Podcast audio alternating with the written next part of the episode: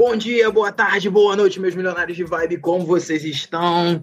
Olha, eu não tenho palavras para começar esse podcast, eu acho que é um podcast histórico aqui pra gente, é a segunda temporada, podcast Milionários de Vibe, a gente já tá no sétimo episódio e, cara, eu não tenho, não tenho palavras, meu irmão, acho que só sentimentos, esse episódio vai ser lindo, a gente vai falar, acho que sobre tudo, a gente vai falar mais sobre vida, sobre valores, sobre tudo que a gente divide. Hoje convidado porra, mais do que carismático, mais do que importante, o Pedrinho, Salomão. E antes de, cara, de escutar o cara, deixar o microfone aberto para ele, queria saber como é que tá o Rafa, como é que tá o Fernandinho. Como vocês estão, meu querido? Eu quero falar que eu estou muito feliz com esse episódio, galera. Aproveitem esse passeio que vai ser esse episódio, que eu tô aproveitando muito. Eu tô gravando com uma. Vou te falar, eu acho que é a pessoa que, pelo tempo que eu, que eu tive com ela, me impactou mais, assim, nesse percentual, sabe? Tipo, eu tive presente com ele, tipo, duas horas há sete anos atrás, e eu, tipo, as palavras dele eu guardo até hoje, e acho que eu sou o milionário de vibe que eu sou, hoje eu tenho esse patrimônio de vibe, muito com a influência desse cara, então é, é um quadrilionário de vibe esse maluco, então tô feliz demais, muito feliz, é isso que eu tô, João. Fernandinho, Pô, não tem como não estar tá feliz, né? E muito animado, de verdade. Pedrinho, muito obrigado mesmo, de coração, irmão, por aceitar esse convite. A gente ficou muito feliz de coração e muito animado, sabe? E os meninos sabem que a minha felicidade é quando eu encontro outro milionário de vibe na minha jornada. Aí conecta tudo dos meus valores e eu falo, tá no caminho certo, Fernando. Então, bora para esse bate-papo que vai ser super produtivo e hoje vai ser uma aula de vida, né, cara? Então, muito obrigado. Vambora que foguete não dá ré. Queridos, que delícia! Já começamos maravilhosamente bem. É, antes da gravação, aqui em poucos segundos, a gente falou, cara, vamos abrir esse microfone, porque no nosso, no nosso encontro virtual aqui já começou a rolar essa vibe maravilhosa de vocês. Então, a minha gratidão pelo, pelo convite. Óbvio que eu, ia, que eu ia aceitar, porque a gente tem que multiplicar coisas boas, principalmente em tempos complicados e diferentes. Então, o prazer é todo meu. Estou muito feliz de estar aqui com vocês. Cara, Pedrinho, eu quero te fazer uma pergunta, cara. Qual que é o teu signo? Sagitário. Sagitário? Ah. 14 de dezembro. Não, não. Nasci em 79. 14... É... Ah, que eu sou um cara que eu, que eu acredito em astrologia agora, Pedrinho. Eu comecei a me interessar em astrologia, acho que esse negócio bate. Agora eu vou te contar uma coisa sobre Sagitário. Não sei se você sabe, mas todos os signos do zodíaco, eles são base... o símbolo deles são elementos que existem. Tá o Ares é o carneiro, o touro é o touro, a Libra é uma balança. Sagitário é o único signo que o elemento dele é uma coisa que não existe. Então, ele é, normalmente, quem é de Sagitário são as pessoas inacreditáveis. Então, aí, ó, Pedrinho leve isso como elogio, mas se vocês conhecerem uma menina sagitariana por aí, pode falar essa que essa é muito boa, hein? Essa daí, ó. Cara, essa cantada, pelo amor de Deus, fez o dever de casa, hein? Esse cara estudou essa semana. Hein? Exatamente, eu, eu não entendi nada. Fica a dica, fica a dica. Mas, Pedrinho, aqui, uma coisa que eu, eu acredito muito né, nesse negócio de vibe é que a gente vai construindo, né? Os encontros que a gente tem na vida, a gente alimenta essa, esse, essa, essa vibe. E o, tem um livro seu que é Empreendendo Felicidade, que é a palestra que eu fui era sobre esse livro. E qual, quais são as coisas que você acha que as pessoas, principalmente nesse momento agora, né, que tipo, é difícil sonhar, né, as pessoas começaram a ter assim, tantos problemas e agora é o momento que a gente precisa mudar, tipo, é o momento que a gente mais precisa de sonhadores. Que, qual os pensamentos que você acha que a gente tem que ter para começar esse 2021? Rapazes, nossos espectadores, é... a gente falou de vibe, né? Se a gente está falando de vibe. É, primeiro que eu acho que a gente, se a gente pudesse fazer uma analogia, eu acho que todos nós escolhemos uma certa frequência para estarmos. Né? Aquelas pessoas que vivem reclamando, eu acredito muito na força das palavras, acredito mesmo. Né? Da mesma maneira que eu acho que alguém que reclama costuma ser ter a nuvenzinha né, em cima dele, porque quem reclama, clama por alguma coisa duas vezes. Né? Eu acho que se você tem uma vibe positiva de pensar as, as coisas de forma positiva, olhar sobre uma ótica é, que traga bons fluidos, você começa a construir essa frequência, você começa a encontrar pessoas nessa mesma frequência. Agora, isso é um papo que é difícil de comprovar. Então, na parte mais palpável, né, na parte mais acessível, eu acho que a gente vai construindo, principalmente em tempos mais complicados como esse, a gente precisa eh, primeiro entender que uma pré-ocupação é jogar um tempo fora, porque você se pré-ocupa de uma coisa que você não tem controle. Né? Então a gente, é, a gente costuma, a gente se acostumou com essa ideia de vivermos preocupados. E a segunda coisa que eu acho que tem a ver com talvez a construção central, nuclear dessa mensagem de vibe, é que é, de todas as características que a gente adquiriu nesses últimos tempos, né, vamos falar das últimas duas décadas, né, nessa quarta revolução tecnológica que a gente está, por conta dos, dos, aparelhos celulares, que são maravilhosos para fazer a gente estar tá aqui agora, nesse momento, mas que também trazem né, o vício das telas. É, a, principal característica inibidora de um desenvolvimento pessoal, para você encontrar uma vibe boa, é a pressa. E a pressa é uma característica sobre a qual nós todos achamos que não temos mais controle. A gente é, introspectou a ideia de que precisamos ter pressa para viver nesse mundo de hoje. Só que a pressa, ela vem coladinha com atraso. Apressados são atrasados, invariavelmente. E apressados são aqueles que têm o dom de fazer o tempo faltar. Quando o tempo falta, ou quando a gente está atrasado e apressado, sem perceber, a gente desenvolve uma terceira característica que é péssima para encontrarmos uma vibe boa, que é o egoísmo. Vou explicar por quê.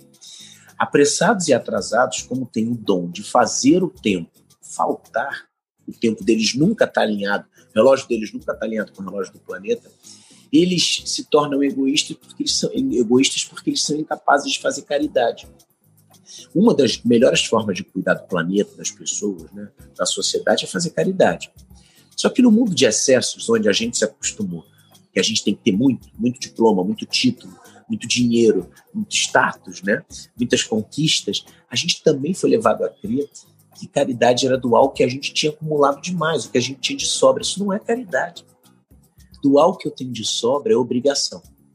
Se eu tenho muito dinheiro, eu nunca doei para ninguém, é como se não tivesse dinheiro.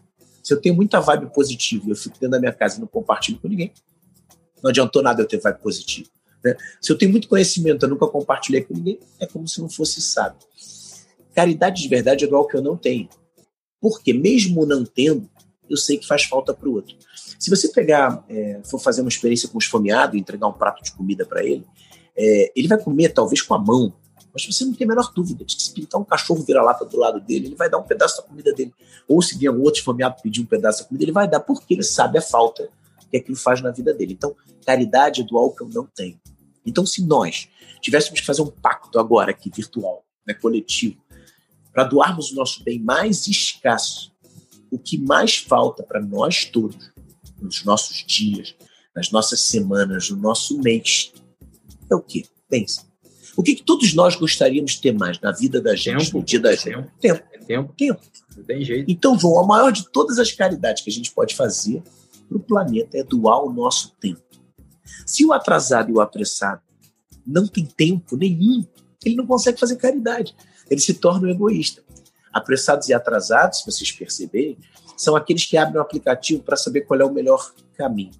E quando eles estão naquele trajeto escolhido pelo aplicativo, eles descobrem que aquela é a pior opção. Por quê? Porque o mundo, na sua maioria, é feito de atrasados. Todo mundo escolheu aquele mesmo trajeto. São aquelas pessoas que não enxergam beleza oculta, muitas vezes oculta, no caminho porque não gostam do caminho, estão preocupados com a chegada.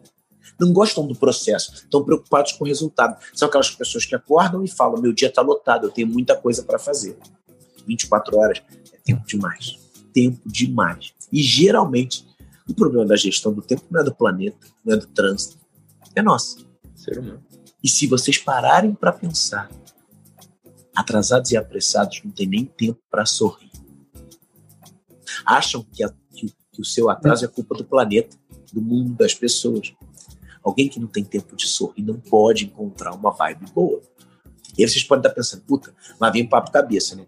Pedro falou que a gente não pode ter pressa, ele vai dizer que a gente precisa fazer detox digital, retiro espiritual, vai dizer que a gente precisa largar os telefones, nada disso. Não acho que o oposto à pressa é a calma, inclusive acho que mar calmo não faz bom marinheiro. Acho que a gente precisa de um maremotozinho. E acho também que talvez um dos problemas centrais do momento que a gente vive agora, a gente não muda o mundo com pensamentos positivos. A gente muda o mundo com atitudes positivas. E a gente não pode confundir a inércia de um pensamento positivo com a força avassaladora de uma atitude positiva. Então, o oposto à pressa não é a calmaria. O oposto à pressa é a velocidade. Porque velozes são aqueles que, ao contrário dos, dos, dos apressados, têm o dom de fazer o tempo sobrar. Velozes são aqueles que não escolhem o aplicativo porque sabem que o melhor trajeto é, é aquele que ele está acostumado a percorrer.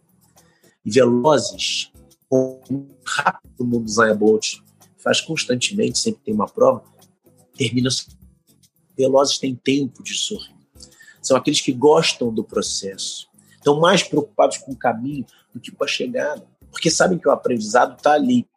Então, talvez o que a gente tenha que entender de uma vez por todas para a gente encontrar o equilíbrio, né? porque a vibe positiva, ser milionário de vibe, vem de conciliar todas as questões. Você lembrou, Rafa, aqui na, prévia, né?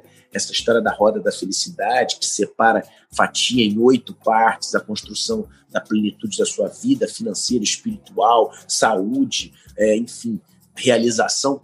Claro que quando se encontra o equilíbrio é, é, é a melhor, das, é, é a melhor das, das possibilidades. Mas se você está com pressa, se você começa o seu dia apressado, se você acha que você precisa vender para as pessoas essa ideia de que para ser para ter mérito, você precisa estar ocupado, apressado.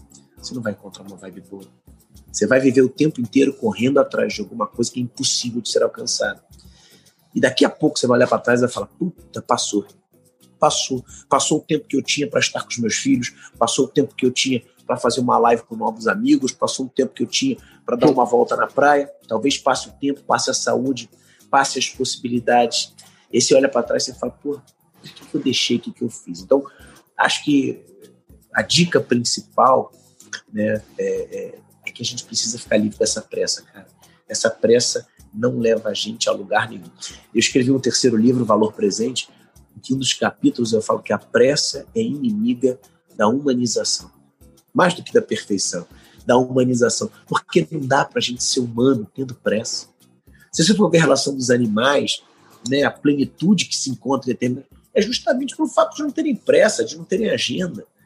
Se eu sou apressado, eu saio de casa todos os dias e eu sou incapaz de perceber que existe um isolamento muito pior do que o social que todos nós tivemos que conviver nesse último ano que passou por conta da pandemia, o isolamento social que foi sugerido. Lembrem bem, não foi imposto para a gente.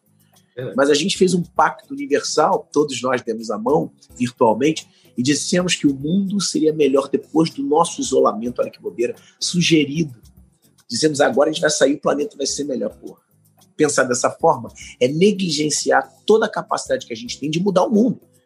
Porque o isolamento social, enquanto eu e vocês e a maioria dos espectadores puderam escolher sair, a gente deixou de pensar que um monte de outras pessoas já estão isoladas faz, fazem tempo, não por conta do Covid por conta da violência doméstica, por conta da falta de acessibilidade. Pessoas que adorariam estar isoladas, mas moram em locais que não podem ser chamados de casa ou de lar, porque não tem vaso sanitário ou uma água potável. Quantas crianças estão isoladas dentro de casa com a presença física dos pais, mas a ausência emocional? Quantos idosos já vinham isolados há muito tempo e a gente bota máscara e faz um filmezinho bonitinho para o Instagram dizendo: ai, eu estou preocupado com os mais velhos, mas não visito minha tia-avó, meu tio-avô, meu avô, meu pai, porque ele perdeu a lucidez, a sanidade. Hipocrisia. Então, achar que o mundo vai mudar porque a gente saiu do isolamento social é negligenciar que um pior isolamento do que esse é o isolamento emocional. Aquele que, quando eu estou apressado, eu causo quando eu deixo de dar o meu melhor bom dia para o rival do porteiro do meu prédio. Ou quando eu deixo de olhar para o olho do gari da rua e dizer, porra, teu trabalho é importante para mim. A gente tem a possibilidade todos os dias, independente de Covid, de pandemia, de guerra, de tirar um monte de pessoas dos seus isolamentos emocionais. Esses sim, muito piores do que o social, que a gente foi convidado a experimentar. Pô, Pedrinho, vou te falar, cara. É... é, é, tanta informação, é tanta aula de vida, sabe, cara? Mas eu vou te falar, eu queria te agradecer, tipo, num ponto muito específico, tá ligado? Porque você, como você falou, a gente não vai mudar o mundo com pensamentos positivos, a gente vai mudar com atitudes positivas. E uma coisa que estava acontecendo muito comigo, assim, que chegou uns dias que eu tava, tipo assim, pô, como é que eu vou explicar isso para mim mesmo? Às vezes eu tento, né? Me explicar as coisas que estão acontecendo na minha vida, porque eu gosto de dar uma explicação para mim, tipo assim, das coisas que estão acontecendo, porque eu gosto de estar consciente do que está acontecendo ao meu redor, né? Às vezes as pessoas perguntam muito para mim, tipo, ah, de vibe, essa coisa da vida é o morango, que a gente fala muito, pô, a vida é linda, a vida é o morango. E as pessoas sempre me perguntam quando me conhecem. E eu nunca sei explicar muito bem, eu não tenho uma frase pronta para te dizer o que, que é a vida é o morango, tá ligado? De tipo isso aquilo. E aí eu sempre falava assim para as pessoas, cara, eu não sei te explicar, vamos viver aqui que daqui a pouco te mostro. E era sempre pessoas que eu tinha acabado de conhecer. E às vezes um, dois, três dias, é, eu ia ali e aí a pessoa me mostrava uma atitude que, no meu entendimento, aquilo ali era um significado da vida morango, eu falava para ela, aí, tá vendo como é que é a vida morango? Tá vendo como é que tá milionário de vibe? Sabe? Aquela atitude positiva gerava em mim uma coisa, pô, olha aí, é isso aí. Tá vendo? E aí a pessoa, tipo, nós, caraca, agora entendi, pá, irado, que não sei o quê. E você agora, tipo, meio que conectou os pontos na minha cabeça. De tipo, cara, é isso, são atitudes positivas. Não tem não como pensamentos. eu falar. Não pensamentos, exatamente, sabe? Eu acho que a gente tem um conceito, mas todo baseado em atitudes. Então, fantástico, cara. Obrigado, muito irado, muito bom, irado. Que bom, não. querido. É, é porque a gente está nesse mundo, né? É, nesse mundo digital, principalmente, a gente tem os críticos da cadeira, né? Eu fiz um. Olha que coisa engraçada. Você está falando essa coisa da vibe, né? É, eu, eu, eu experimentei um, um, Tive uma, uma sensação agora engraçada, Fernando. Não agora, hoje, né? Antes de falar com vocês. Eu fiz uma reflexão. É, tenho assistido consecutivamente nesses tempos pandêmicos é, essa certa incoerência, né? Que é parte da gente, todos nós, né? A gente olha sempre por um aspecto pessoal é difícil a gente olhar para o coletivo assim. Aliás, esse é o meu meu grande desafio com os livros, né? É que a gente pense no coletivo de uma forma mais óbvia, né? É, e aí eu, eu, fiz uma reflexão sobre sobre sobre a nossa capacidade, o nome da reflexão que está lá no Instagram, é, a hiena, a hiena, o bicho hiena, né? É, versus é, a, a nossa, hipocrisia a nossa, do egoísta. A, a, hipocrisia do egoísta, exatamente. A nossa capacidade né, de, diante do egoísmo, sermos hipócritas. hipócritas. E, e, e eu estava falando sobre, sobre a quantidade de pessoas que nessa pandemia né, apontaram tantos dedos e não conseguiram olhar para dentro, assim, né? Pessoas que é, é, falam, te, te condenam, estão checando a sua vida, mas né, continuam dando suas festas, né? Aquelas pessoas que dizem que estão preocupados com com, né, muito preocupado que não pode ir na casa por conta, sei lá, do pai ou da mãe, mas que não fez com que nenhum. que deixou com que seus funcionários pegassem transporte público né, e, e para chegar em. Quer dizer, que viajam, né? Que é. continuam a viajar para resorts, fazer viagens, mas quando você. Enfim, essa coisa de controlar a vida do outro, né? Esse, essa possibilidade de hoje, através das mídias, você condenar alguém, jogar em alguém uma frustração. E aí, é, eu recebi um comentário muito interessante de um cara hoje dizendo o seguinte: ele falou, é, mas você está falando isso depois de um mergulho no mar. Basicamente o que ele falou foi isso. Você é um privilegiado, é muito fácil você falar isso depois de mergulhar no mar. É, talvez se você estivesse no hospital, né, vendo as pessoas entubadas, você tivesse um outro ponto de vista. E está coberto de razão. Está coberto de razão. Né? Talvez se eu escrevesse, se a minha reflexão não viesse depois de uma corrida na areia para cuidar da minha da minha sanidade mental, né, para poder continuar batendo papo aqui e tal. Se eu tivesse dentro do hospital, realmente talvez o meu olhar fosse outro. Mas eu, eu ali não, não, não, quis entrar em polêmica, principalmente porque eu respeito muito a opinião dos outros e eu acho que se eu emito uma opinião, eu tenho que estar pronto para receber qualquer tipo, um carinho, um afeto. Mas uma coisa que eu estava pensando é o seguinte, né? É, e se para ter né, é, a tranquilidade ou para se ter, de repente, se eu trabalhasse na linha de frente de um hospital, e tivesse que salvar vidas, se eu precisasse de um mergulho no mar, ou, sei lá, uma corrida na esteira, ou, sei lá, um dia né, de respirar um ar puro. E se fosse, e se eu precisasse disso, né? E se, e, e se eu tivesse e se eu tivesse necessitado né, de cuidar da minha mente para poder cuidar da saúde de outros? E é basicamente como eu vejo a vida, e por isso que eu né, não deixo de fazer os meus exercícios, porque eu preciso cuidar dos meus filhos, das pessoas que eu falo, das palestras, enfim, isso faz parte do meu ser, do, do, do, do que, eu, do que eu acredito. Nem se eu precisasse disso. Então, a gente tem sempre uma justificativa, né? Para apontar, né? O outro fala: olha, mas é porque você está aí, é porque você está fazendo desse jeito. Porque, no fundo, no fundo, Fê, é muito mais fácil a gente, diante da nossa poltrona, a gente apontar o que não está funcionando. Inclusive, a gente acha, no meu segundo livro, que eu falo sobre liderança, no Líderes, uma coisa que eu falo é um capítulo muito importante, é um capítulo que fala sobre o incentivo. Porque a gente aprendeu que para a gente ser um formador de opinião, para a gente ser contundente, a gente assiste isso no jornalismo, a gente assiste isso na emissão de discursos de grandes líderes, a gente acha que a gente precisa criticar. A gente acha que para a gente mostrar que a gente está preocupado, engajado, a gente precisa apontar as coisas que não estão funcionando. Inclusive, quando a gente treina líderes em empresas, em corporações ou dentro de casa, para o seu pai preocupado, eu preciso o tempo inteiro dizer não, dar limites, dizer o que não funciona. A gente até precisa dizer o que não funciona, mas isso não é o papel do líder. Isso é o papel do chato, do crítico.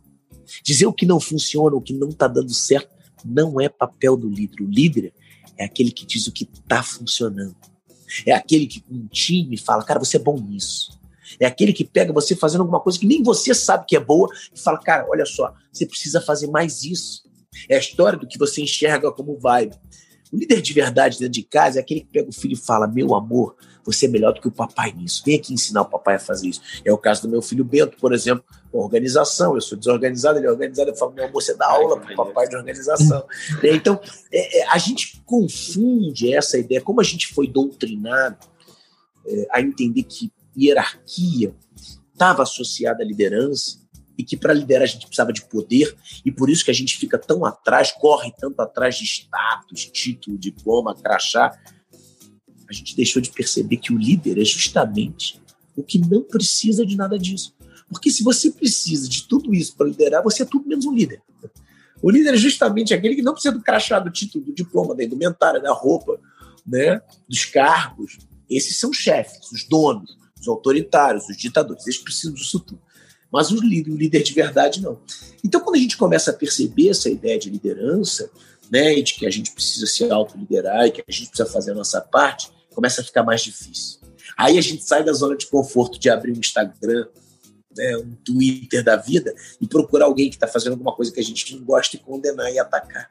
E ainda se julgar intelectualizado por isso, analisado por isso, um ser melhor do que os outros por isso são aquelas pessoas que muito provavelmente têm uma dificuldade enorme de tirar a bunda do, do sofá. São aquelas pessoas que acham que vão mudar o planeta, mas não conseguem consertar a pia da de casa, não conseguem arrumar o seu armário. Como é que eu vou mudar o mundo se o meu armário está desorganizado? E tá, e por isso que eu não vou mudar o mundo. O mínimo que eu posso, o máximo que eu posso me comprometer com você, é com vocês aqui, né? Não é de verdade, não é deixar um mundo melhor para os meus filhos, mas eu posso deixar filhos melhores para esse mundo. Isso eu posso. Cara. E aí eu estou fazendo uma pequena parte. Não, tá, tá, com, certeza, com certeza. Não, com certeza. Não, agora é um outro ponto, Pedrinho, que você falou, né? O cara fala, ah, mole você fala isso depois de ter dado um mergulho no mar. Aí tem muita gente que, que é, fica, ah, também é, é fácil a vida ser um morango também, você tá morando na Europa, ah, tá Realmente. solteiro, não tem filho, ah, é muito fácil. Tem razão. Mas, ó, eu, eu hoje, eu tomei uma consciência de uma coisa que é, tipo, independentemente do status que a gente tenha, independentemente de dinheiro no bolso, tudo, o, o, o tu ter um mindset é, campeão, sabe? Tipo, para ganhar, brother, no que for. Você pode botar. Eu lembro que na tua palestra você até falou, você falava que cara, se você fizer sorrindo, você vai ter sucesso. Aí você falou, eu posso dar um exemplo. Se você for um gari sorrindo, você é o Renato Sorriso. E aí, tá na Globo, tá famoso, todo mundo conhece. E, tipo, não adianta, cara. Isso você tava falando aí, eu concordo em, em tudo. Eu me senti, sabe? Eu, eu, sério, pra mim, a pessoa que ouviu isso aqui e seguiu o que você falou, pronto, mano, ganhou o jogo. Não tem como perder. Não tem, não como. tem como, mas tu ganhou. É só seguir isso. Escuta aí entendeu o game, né? Vezes, Exato. Três vezes, quatro vezes. Escuta isso aqui dez vezes que seja. E olha só, mas Rafa. faz isso aí que dá certo, brother. Ô, Rafa, tem uma coisa que você falou que é extremamente importante. Olha só que coisa engraçada. Outro dia, eu tava na, aqui, na, eu moro em Copacabana, né? Eu tava uh, correndo aqui na praia e tal, eu recebi um box de um seguidor. E ele falou o seguinte, ele falou assim, pô, Pedro, deixa eu falar uma coisa, seu ponto de vista é muito privilegiado. Mas eu lembrei que você estava falando ele falou, não, você tem, pô, né, você tem uma carreira, você faz o que você gosta, você tem filhos, pô, você tem né, uma situação financeira boa, você, você faz os esportes que você gosta. É fácil falar de felicidade assim. Pô. Aí eu falei, você tá coberto de razão. Pô, você tá coberto de razão. Ele tá coberto de razão. Agora, sabe o que é o pior? O pior é quando o pessimista, porque é, é, a, gente, é, a, gente, a gente tem amigos pessimistas, não tem jeito. Eu tenho um que eu amo muito amo muito, foi um padrinho de casamento meu. É, e é muito inteligente, geralmente é uma característica do pessimista, né? Eu gostei do Fernando, porque o Fernando, talvez como eu, ele não deve ter tanta inteligência assim, o que faz ele ser mais feliz, porque eu sei que eu sou muito feliz por não ter muito acesso à inteligência. É porque, né, porque a pessoa pergunta para ele, ah, o que, que é essa vibe, ele não sabe responder. Se fosse um intelectual, ia na filosofia buscar o porquê que era isso. E aí ia falar, porra, na verdade eu não sou feliz, né? Porque todo mundo que pensa muito acha mais problema do que solução né? Porque imagina, é. né? Você tem, esse ponto de vista. Então, o que, que acontece com os pessimistas, e quase todos eles são inteligentes? Né? Se você gosta do pessimismo, primeiro que você não pode nunca, nunca ter um grupo de pessimistas perto de você. A minha dica é que você tenha no máximo um. É, um grupo, um amigo pessimista tá bom. Porque o pessimista é aquele que não traz solução. E como que você faz para lidar com o pessimista? Principalmente se você gosta dele. Não contrarie ele. Se ele disser que as coisas estão ruins, que o mundo está perto do fim, que a pandemia vai piorar, você diz que ele está certo. Porque a felicidade do pessimista é a infelicidade. Você não pode tirar isso dele. Cara. Você vai tirar o que faz ele bem, o que faz bem a ele. E o que faz ele feliz é Caralho. ser infeliz. Porra, tu vai tirar isso dele. Que ponto então, de vista. É. São as pessoas que são críticas, né? E eu aprendi uma coisa interessante. Quando a pessoa diz isso para você, quando ela reconhece que você atingiu alguma coisa que ela queria atingir, quando ela fala, mas é mole falar do lugar que você tá, Porra, é porque você atingiu alguma coisa. Então você fala, você tá certo. Em você conta, ah, mas o mundo é difícil, é ponto de vista. Não é ponto de vista. Realmente é muito fácil falar para mim no lugar que eu tô. Agora, você pode fazer outra pergunta. Você pode falar, pô, mas você sempre pensou assim? Aí se eu responder sim, acaba, fudeu pra você, né? Pô, mas quando teu pai morreu, você pensou assim? Pensei. É. Mas quando você fechou o caixão do teu pai no dia do aniversário da tua mãe, você continuou feliz? Puta, continuei, olha que merda. Né? Aí o cara começa a falar, puta, fudeu, tem alguma coisa por trás desse cara. Ou esse cara é louco, é, né? Exato. ou esse cara é burro, porque pode ser burro, aí pode ser burro, né? realmente eu não sou muito inteligente, é maluco todo mundo é um pouco. Aí você vai começando a juntar o quebra-cabeça. Né? Não, quando teu pai quebrou, você perdeu o apartamento, foi morar de favor, você continuou feliz. Cara, continuei. Pô, mas quando deu merda, continuei. E quando chegou a pandemia, a empresa quase quebrou, continuei. O cara vai, fudeu. Né? Realmente, nesse lugar que eu tô, mas já era no outro. Né? Então, tudo é uma questão de como você. Não, agora que você falou. Mas não é? Não, você falou uma coisa. Falou tudo não, agora. total. Não, esses total. dias.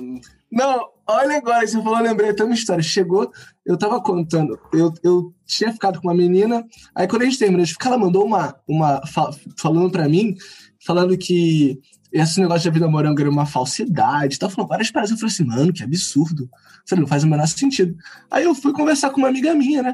Que ela, ela, ela é muito gente boa, é um uma pessimista que amo de paixão.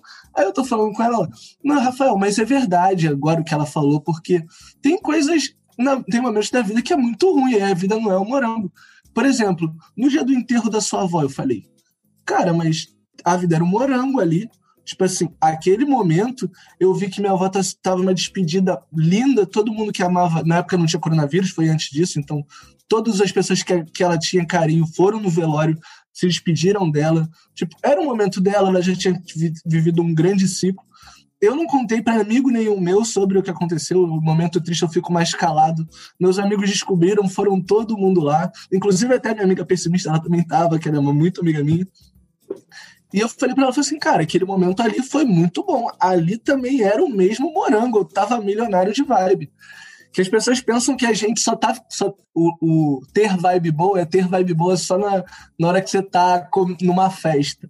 Não, ter vibe boa é estar tá em momentos ruins, até em momentos ruins que a gente tem que dar suporte para alguém, porque por incrível que pareça, as nossas vidas também têm problemas. No mundo dos milhares de vibe, né? Por incrível que pareça, né? Como e se fosse algo muito absurdo. E, e, e tem né? uma coisa, e, e, tem uma coisa que é fundamental na análise, isso eu falo no primeiro livro, quando a gente fala de felicidade. Uma coisa que é fundamental e que às vezes serve de acalanto, e aí, falando sério, né? Para quem se questiona muito, principalmente o pessimista, que é o seguinte: tem pontos muito fora da curva, né?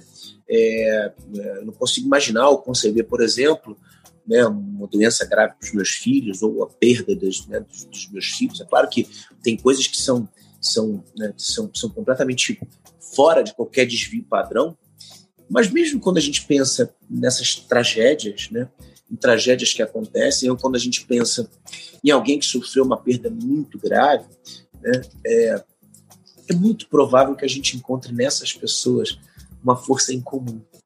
Né? Quando a gente olha para exemplos de vida de pessoas que passaram dificuldade e encontraram a felicidade através da resiliência, da fé, que é uma outra palavra muito importante, né? a partir de um entendimento maior do que é esse ciclo nosso aqui terreno, quando você encontra essas pessoas e a felicidade dentro delas, ou a plenitude, ou a paz, que aliás é item ainda, é, para mim, mais nobre do que, do que a própria felicidade, a paz de espírito, a paz interior. Esse é o maior bem que alguém pode ter na vida, ter paz de espírito. Né? É, é, é dormir e acordar com paz. Paz que vem de dentro, paz que transborda para os outros. Paz, paz é um sentimento mais nobre do que a felicidade. Aliás, eu acho que é o único que consegue ser mais nobre do que a felicidade. Então, quando a gente olha para essas pessoas, e é fácil, muito fácil, a gente olhar na vida da gente, quem está ao nosso entorno, e pensar que as pessoas mais felizes, mais realizadas, não são aquelas que têm arte, não são aquelas que têm excesso, não, aqui, não são aquelas que têm abundância de nada material.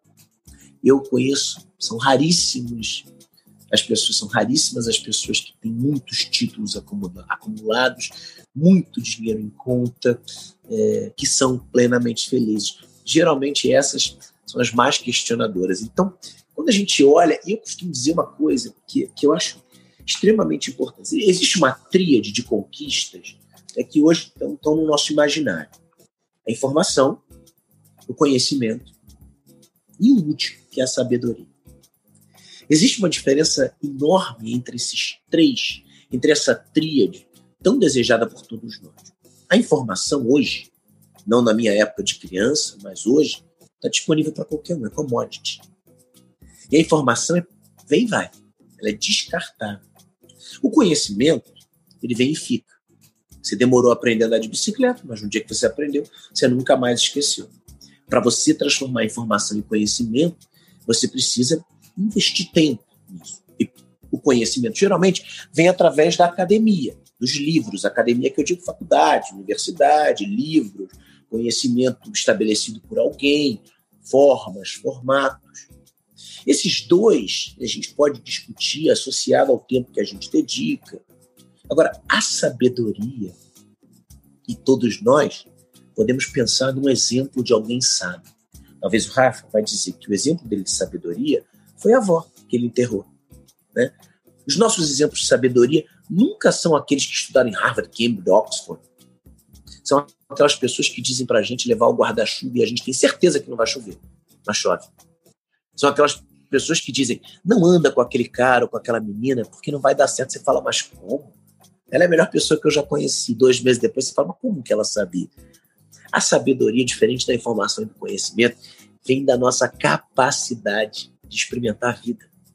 Alguém que tem sabedoria é alguém que, ao contrário das pessoas apressadas, atrasadas, pessimistas, experimentaram a vida, botaram a porra da cadeira na varanda e ficaram observando o comportamento humano e conseguem dizer para gente quem funciona e quem não funciona. São aquelas pessoas que, porque repetida, repetidas vezes, conseguiram olhar o céu por mais de alguns minutos e perceber que aquele céu quer dizer que vai ter sol no dia seguinte, que vai ter nuvem, que vai ter chuva, que é melhor a gente levar o guarda-chuva. Ou são aquelas pessoas que, por simples precaução, porque já passaram por várias tempestades e ficaram ilhados em algum lugar, levam o guarda-chuva que é melhor. Né? Então, a sabedoria é o grande supra-sumo. Só que a gente hoje está refém da informação, porque a gente vive esse, né, essa FOMO, esse fear of missing out, essa necessidade de estar o tempo inteiro conectado, porque se alguém falar né, alguma coisa que a gente não sabe, a gente acha que a gente está secular. Aconteceu isso comigo ontem, né? Eu estou com as minhas crianças aqui em pseudo férias, né? Porque eu estou fazendo as palestras, enfim, online e tal. E, e, e, foi um dia ontem que eu, eu fiquei com as crianças um tempo, gravei um negócio de manhã, fiquei com as crianças um tempo e estava sem telefone, né? E aí, é, sem telefone, roda para lá, roda para cá. Daqui a pouco me liga um amigo e fala: Você precisa falar sobre democracia. Um grande amigo. Mas por que democracia? Você não viu o que aconteceu nos Estados Unidos? Invadiram o Capitólio do Washington, tá tudo no movimento. Liga a televisão agora. Fala, ah, mas eu não vou ligar a televisão agora. Mas como que não? O mundo tá parado ali no preço. Mas eu olho depois, vai todo mundo compartilhar as mesmas informações. Não, cara, é sério. Você não tá entendendo. Tomaram um tiro, deram um tiro lá dentro. É, foi o Trump que incitou o Biden. Aí eu falei, cara, eu tô brincando com as crianças Playmobil, cara. Agora eu vou fazer, depois eu vejo essa história. Quer dizer, a gente não se permite, porque a gente tem que estar essa porra, brincando Playmobil do cacete, melhor todo mundo. Né? A minha mulher fala, pô, você fica forçando o Bento a comprar Playmobil, porque na verdade é para você, mas é, né? Falo, isso, aí Castelo irá por Rador, tinha coleção, moleque, né? Ele tava, os amigos, tava um amigo dele aqui e tal, ia dormir aqui em casa, a gente tá fazendo uma bagunça. Então, a gente, a gente precisa entender essa diferença. E aí, brincando com ele, conversando com ele, eu adquiro sabedoria. Informação, conhecimento pouco, mas sabedoria sim. Eu vou aprender com ele alguma coisa, provavelmente, naquele momento ali de estar então, acho que a gente tem hum. que começar é, é, a pensar de forma mais óbvia. Eu tenho falado muito isso nas palestras, no mundo de extraordinários, porque a gente aprende desde pequeno que a gente só tem valor se a gente for extraordinário. A gente vai para a escola e a gente é comparado com os fora de séries. Né? A gente, na família, a gente é comparado com geniais, né? com aqueles que têm o QI elevado. Porra, ou você nasce com a porra do QI elevado, ou você morre com o QI que você tem, você não vai aumentar o seu QI. Você pode desenvolver outras habilidades, mas desde pequenininho, o que, que falam pra gente? Que a gente é muito esperto, que a gente é muito inteligente, que a gente é incrível. Pô, a gente escuta isso o tempo inteiro e a gente acredita. A gente acredita que é o pior. Né? Aí a gente vai para a escola, para a faculdade, a gente só enxerga valor se a gente estiver junto com os extraordinários. O nome diz extraordinários. Porque a grande maioria de nós somos ordinários, é o meu caso. A primeira grande reflexão da minha vida, que me fez escrever livro, fazer palestra, foi de entender que, sendo ordinário, eu precisava encontrar o meu valor. Porque numa família de extraordinários, uma irmã médica, uma psiquiatra infantil do país, formada pela Federal, que casa com quem? Com médico. Porque médico, genial só casa com genial, porque tem o um medo danado da genética da merda. Então, gênio casa com gênio. E tem filho gênio. né? A, a minha outra irmã, direito em Colômbia. Minha prima, engenharia na Federal do Rio, mestrado, doutorado, fala seis línguas, a desgraçada da Marcela. Casou com outro gênio, que faz matemática aplicada no INPE e engenharia química com ela na Federal. Mestrado, doutorado, primeiro lugar no concurso do Banco Central. Tem um filho genial, que é o melhor amigo do meu filho. Desde pequeno eu ensinei para ele. Falei, Bento, você nunca vai ser inteligente que nem ele, mas você precisa ajudar ele. Porque tudo que você puder fazer por ele agora conta ponto para você lá na frente. Ele é mais inteligente que o papai, que a sua avó, que a sua irmã. Porra, o moleque é genial, foi diagnosticado com habilidades especiais quando tinha 5 anos. Né? Então você fala, você nunca sacaneia ele na vida. Primeira coisa que eu escrevi, meu filho, você nunca sacaneia seu primo na vida. Porque ele é o cara mais inteligente, provavelmente você vai conhecer na sua vida. Né? Então você ajuda ele. Fantástico, Pedrinho, fantástico. Falei, porrada na rua, você compra o barulho dele, faz qualquer coisa. Entendeu? Apanha junto se for o caso, mas é não dá nada. é isso aí, compra o barulho. Você vai acumular milha, programa de milhares, depois você troca por emprego, por ajuda. Né? Mas aí os pais não fazem que o filho seja genial. Né? Ah, o filho. Né? Outro dia o pai estava na pracinha, falando pro filho, vai, campeão! O moleque jogando bola, que horroroso no futebol. É melhor o pai chegar pra você, não tem habilidade pra isso. Procura outra coisa pra fazer. É, mas o pai quer que o moleque seja jogador de futebol, não vai ser? Verdade, né? Caralho, é. Pô, não, fantástico, cara, muito bom. Cara, você tava falando de felicidade, vou compartilhar um negocinho que eu vivi agora nessa quarentena, cara. Só para contextualizar, o Fernandinho, os ouvintes e o Rafa também já sabem, eu morava na Polônia, cara. Eu morava em Varsóvia, capital da Polônia até final de julho, agosto ali. E eu resolvi justamente. Você foi estudar lá, João? Não, na verdade eu estudava em Portugal durante três, quatro anos. Depois eu fui trabalhar na Polônia. Aí fui trabalhar lá. Que legal, hein? E, cara, eu tava trabalhando com videogame, cara. Tudo que os jovens gostam. E aí, porra, eu recebi a mensagem pra caralho de. Pô, mano, que não sei o quê, pô, trabalhando com videogame, tá benzão, que não sei o quê.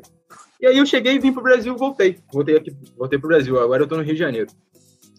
E aí o pessoal veio assim, caraca, cara, o que, que aconteceu que você voltou? Você tinha vida perfeita, que não sei o quê. E aí eu não respondi essas pessoas, deixei em off. Só respondi, só troquei ideia com o Fernandinho, com o Rafa, com as pessoas, com os otimistas que estão sempre do meu lado, né? Não dá pra pegar pessimistas em bando, né? Uma galera. É, tem que ser o máximo. Pessimista tem que ser. Não, e aí foi um dia numa, na, na varanda da, da minha casa lá em Varsóvia. Eu dividi a casa com um português, com o Miguel. Porra, uma pessoa espetacular. Uma das pessoas, melhores pessoas, o Fernandinho e o Rafa conheceram. Gravou um episódio com a gente, o Miguel. E, cara, foi um dia que eu tava na minha varanda, botei um incensozinho, botei uma musiquinha e perguntei a mim mesmo, mano. Falei, porra, João, tá feliz com isso, brother? Ah, na quarentena, tu tá longe da tua família, tu já tá cinco anos fora, é, eu fui criado pelos meus avós, não fui criado pelos meus pais. E começou a pesar um negocinho na minha cabeça que eu falei, caralho, cara, olha o tempo que eu tô perdendo com meus avós, mano. Os caras que, porra, que mais me honraram na vida. Eu falei, meu irmão, eu vou abrir a mão disso daqui tudo, vou, vou entrar agora no Skyscanner, ver quanto é que tá a passagem, vou voltar e foda-se. E eu conversando com o Miguel, cara, eu fiquei assim com medo de botar o cara na mão, porque era um parceiraço meu. Eu botaria na mão, tipo, ele ia ter que pagar o aluguel durante o mês sozinho, Ia, ia deixar, ia fuder ele, mano, sério mesmo. E ele falou, João, cara, se é o que vai te fazer feliz, se é o que vai trazer tua felicidade, porque eu vejo todo dia, cara, você sorrindo e tal, mas eu vejo que tá faltando alguma coisa em você. Cara, quando ele falou isso, eu falei, meu irmão, tá certo, cara, tá certo. Eu vou abrir mão disso aqui tudo, eu vou voltar, por mais que eu esteja na merda no Brasil, eu não vou estar na merda sozinho, eu vou estar do lado da minha família, eu vou estar aproveitando, vou estar usando o tempo que você falou, Pedrinho. Vou estar usando o tempo do lado da minha família. É, tô tendo tempo, porra, para esse projeto, pro, pro podcast agora, coisa que eu não tinha porque eu tava trabalhando lá. É, cara, foi melhor, uma das melhores decisões que eu fiz na minha vida. Meu avô adoeceu agora, não por causa de Covid, mas porque ele tem, já tem um quadro um quadro bastante complicado. Então, cara, eu tô, tô sendo a única pessoa que e consegue. Você do lado dele. Exatamente, cara. Tô conseguindo. Exatamente.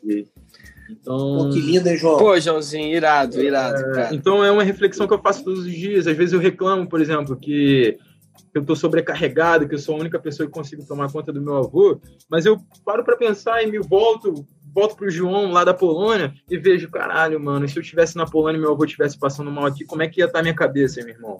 Eu ia estar tá bem financeiramente, mas minha mente, como é que ia estar, tá, meu irmão? Entendeu? Então é muito isso, cara. Eu faço Não. reflexão até hoje. E, e, isso é fantástico. Não, eu e quero fazer. O quê? E a sua avó tá bem? Minha avó tá bem, minha avó tá bem. Minha avó tem problema de saúde também, mas ela tá bem melhor que meu avô. Eu, eu costumo falar que minha avó, ela tem a mente que meu avô não tem. Eu, meu avô tinha um físico, cara. Meu avô até mês passado, meu avô teve essa crise, teve um AVC faz três semanas. E até mês passado ele, ele era o cara que pegava o carro, ia comprar o pão, não ia para longe de carro que eu não deixava ele dirigir. Eu já estava dirigindo ali no meio da pista tal, Rio de Janeiro é complicado. Aí eu falei, porra, vô, então agora eu vou assumir, vou comprar o pãozinho, tá? Fica em casa mesmo. E aí ele chegou, aí chegou para mim, não, não, não, vou comprar aqui, não sei o quê, aí acabou tendo um AVC. E eu brincava que meu avô tinha o corpo que minha avó não tinha e minha avó tinha a mente que meu avô não tinha. E agora o corpo, Não, mas meu avô não tá bem pior do que da minha avó agora. Então, agora Mas- também é uma pessoa, cara, eu admito, minha avó é uma pessoa pessimista pra caralho. Minha avó, meu avô tava sofreu AVC, minha avó chegava e falava pra mim, meu irmão, é, ah, já fica satisfeito se teu avô durar até sexta-feira, que não sei o quê. Caralho, pô. Porra, é essa? Eu tô tomando conta que não sei o quê. Cara, então é, eu me lido com isso aqui em casa, eu me divirto, cara. Eu tô, tô, tô, tô mais feliz impossível. Eu também é, comecei a namorar há pouco tempo, uma brasileira, uma carioca também. Então, Aí tá você encontrou a felicidade. Você veio da Polônia. É, né? Ô, ô, Joãozinho, ô, Joãozinho, não deixa passar a oportunidade de, Aqui, da, da declaração Galera. de amor, né? Aí o João fez um maior filme dizendo que era por causa da avó e do avô. Mentira, ficou apaixonado. Teve que Ah, mesma língua é, quando ele era, quando, olha só, quando ele começou a achar que ele era malandro, eu já era malandro há muito tempo. É, não, João, aqui não, João. Aqui não, João. Ô, Pedrinho, não, mas... a gente só precisa encontrar as desculpas corretas, entendeu? Lógico. Não, lógico. Não, mas aqui, Pedrinho, ano café, tá? passado... Tá? Vocês sabem que eu tenho uma outra curiosidade, né, que é ótima. Tu me faz papo de bar e tal. Eu tenho essa cara de cachaceiro. Eu nunca bebi na vida um pingo de álcool, né? Que isso? Sério, Pedrinho? Que irado. Porque família eu também árabe, tenho um né, brother família árabe, né? que ele nunca bebeu. E é engraçado, porque eu chego nos lugares, eu chego nos lugares, né? Eu falei, cara, vamos dar um dois. Eu falo, pô, meu irmão, não sei nem como é que faz essa porra. Ah, dizer que você com essa cara de maconheiro, eu falei, porra, rapaz, pior que não, cara. Na cachaçinha você gosta, não bebo nada. Eu falei, mentira, por causa de religião não é, cara. Nunca gostei de beber, nunca gostei de fumar, nunca gostei de usar droga. Então, eu sou péssima companhia para essas partes de chopp, entendeu? Mas, me mas eu vou, tomo um açaizinho, entendeu? Uma água gelada com limão espremido. Então, tô celebrando aqui com café, entendeu? Só tenho cara de maluco, mas. Hoje. Não, agora o, o, Pedrinho, ele agora ele demarcou que ele é o marido dos sonhos. Porque ele é o cara que, que, que ele pratica exercício físico, então ele vai estar saudável, ele não bebe, não fuma, não tem vício. O cara é casado. Tem... Quanto tempo você é casado, Pedrinho? É, mas não, só não pergunta para ela se é legal, que ela vai ver que vai me esculachar. Ela passou aqui perto. Depois da quarentena, então, meu irmão. Essa é a tua visão, né, Pedrinho? Eu corro, olha só, eu corro, eu corro que nem o diabo da cruz, que é de alguém que me chama, ah, mas a Marília pode dar uma depois. Tomara que não, porque ela vai, imagina, ela vai, vai jogar tudo por água abaixo. Dez anos de casado a gente fez em dezembro. E as crianças têm quantos anos? O Bento vai fazer 7, dia 16 agora, de janeiro, e a Maria, dia 28, faz 4. Hum. Suas, suas avós têm quantos anos, João? Os avós têm, o meu avô tem 80 e minha avó 75. O João, ano passado, Pedrinho, ele fez um Eurotrip com os avós dele. Eles foram. Quais países vocês foram, João? Você levou eles? Cara, então, Pedrinho, cara, eu tinha uns sonhos na minha vida. A gente falou até sobre sonhos no episódio passado. E um dos sonhos, cara, que eu tinha posto para aquela pra década, pra década passada era viajar com meus avós, cara. Porque eu viajei com 17 anos de idade, saí da zona de conforto aqui do Rio de Janeiro, resolvi que eu, porra, vou pra Europa e foda-se. E aí fui, e aí eu, caralho, mano, porra, as pessoas que. Eu não, eu não era, ó, vou admitir, mano, não era um adolescente popularzão que pegava mulher pra caralho na escola, não era esse cara, mano. Era aquele cara que. Era, era bem merda. Entendeu que era o ordinário, Joãozinho? É, ele era o ordinário. exatamente. exatamente. E aí, cara, eu tinha um sonho, eu sempre ficava com meus avós, cara. Eu fazia tudo com meus avós, sempre estava com eles. E aí, quando eu fui para fora, experimentei aquilo tudo, eu sempre falava, caralho, seria irado se meus avós estivessem aqui. Aí eu, porra, quando eu começar a trabalhar, brother, eu vou juntar, vou fazer um investimento ali nos meus três primeiros meses ali e vou trazer eles para cá. E aí, enfim, eu estava trabalhando na, é, no, no, meu último ano de faculdade numa livraria em Faro, em Portugal, sul de Portugal. Eu consegui juntar uma graninha, foi até a cidade que eu conheci o Fernandinho Rafa. É, eu consegui juntar uma graninha e eu falei, porra, caralho, eu acho que essa grana dá para levar eles. Mas era foda, porque a passagem do Brasil para lá era caro. Aí eu, pô, que merda, acho que não vai dar e tal, vai ficar para quando eu começar a trabalhar real. E aí acabou acontecendo que o meu pai conseguiu juntar umas milhas lá loucas e levou meus avós para minha formatura lá em Portugal. Sem, sem, eu saber, eu fui saber no último mês ali que eles iam me visitar. Você estudou lá, João? Eu estudei marketing. em Lisboa, não? Não, não, em Faro, no Algarve. Universidade do Algarve. Maravilha. E aí, cara, eu fiquei felizão. E aí começou a entrar no meu investimento, levado meus avós para Portugal, para Polônia, ficou mais fácil do que do Brasil para Polônia. E aí eu levei eles, levei eles para Polônia. Meus avós, cara, pô, são do Zona Oeste aqui do Rio de Janeiro, eu tô na Taquara nesse momento. Eles são daqui da Zona Oeste e, pô, não falam uma palavra de inglês, não falam nem raio. E aí, pô, foi muito engraçado, cara. Pô, tem várias histórias dele lá na Polônia. O meu avô, meu avô ficou bêbado num bar, porque as cervejas lá, cara, elas são tipo de um litro. Pede uma cerveja, vem um bagulho de um litro aqui, porra, toma. Meu avô bebinho, filho. A garçonete vinha, a garçonete vinha ele. Ô, o que que tu queres? Calma, calma, anda cá. Eu, pô, é, pô, porra, ela não tá entendendo. Pô, se tu tentar falar espanhol, ela vai entender muito menos português. Não sei o que. Ai, uma figura. E, cara, cara irado, irado. Maneiro que você fez isso. É, aí, ó, Pedrinho. E fiz tudo fala, com ele, fala. cara, ó, porque era mais barato se você viajasse com mochila só, não podia mala. Aí eu botei uma mochila em cada um, meu irmão, e um casaco em cada um, porque é frio, né? Polônia, leste europeu. Aí botei um casaco em cada um, uma mochila em cada um, a gente foi pegando trem, não tinha carro, pegando trem, pegando metrô, e Airbnb da vida, e é isso. Dois velhos de... Eles se amarraram, né? Se amarraram, mano. Melhor viagem da vida deles. Teu pai foi junto? Não, não, não. Meu pai não. Que maneiro. Isso é incrível, mano. Eu sou mais é apegado com meus avós do que com meu pai e minha mãe. Então eu, eu me dou mais com meus avós. Não, mas eu vou te falar. Eu, eu quero ter um neto igual o João, mano. Tem uns, não quero ter esses netos que deixam, que não, não liga, pô, não quero um neto que me leve para viajar. Não vou falar, eu falo, quero, quero Tailândia logo, com 70 anos para Tailândia. Fazer logo uma Fumum Party, vamos lá para Fumum Party, meu neto. Eu te levo. Não, mas é irado que a gente tá todo nesse papo, né? Assim, enfim, tá sendo uma aula de vida aqui. Em muitos momentos eu tava arrepiado aqui, de verdade, Pedrinho, muito irado. E o Joãozinho falando agora, né? De verdade, Pedrinho, bagulho de aula de vida, assim, é. E o, e o, Pedro, e o João falando agora sobre felicidade, assim, né? Tipo, o quanto ele se questionou se ele tava feliz ou não. E uma coisa que eu faço muito, tá ligado? E uma das coisas que eu mais me questiono é se eu estou no lugar correto, sabe qual é? Assim, eu, eu me questiono muito assim, tipo, cara, esse é o lugar realmente que você queria estar nesse momento, brother? Entendeu? E se a minha resposta é sim, cara, é meio, do, meio caminho andado pra felicidade. E eu tô em Búzios já, tipo, vai fazer, sei lá, uns 10 meses, alguma coisa assim. E aí você tava falando muito sobre o tempo e tudo mais. Aqui eu encontrei uma equação, assim, né, da balança, assim, de, de tempo que, que é fantástico, tá ligado? Que me deixa feliz todos os dias. É, é uma parada muito foda, assim, que eu sinto na pele. Eu sou um cara que eu coloco muita energia em tudo que eu faço, assim. E como você falou, palavra tem, tem muito poder, muita energia, sabe? E eu coloco muita energia nas coisas que eu faço de, de várias formas. No meu sorriso, tá ligado? Eu tô fazendo tudo sempre sorrindo.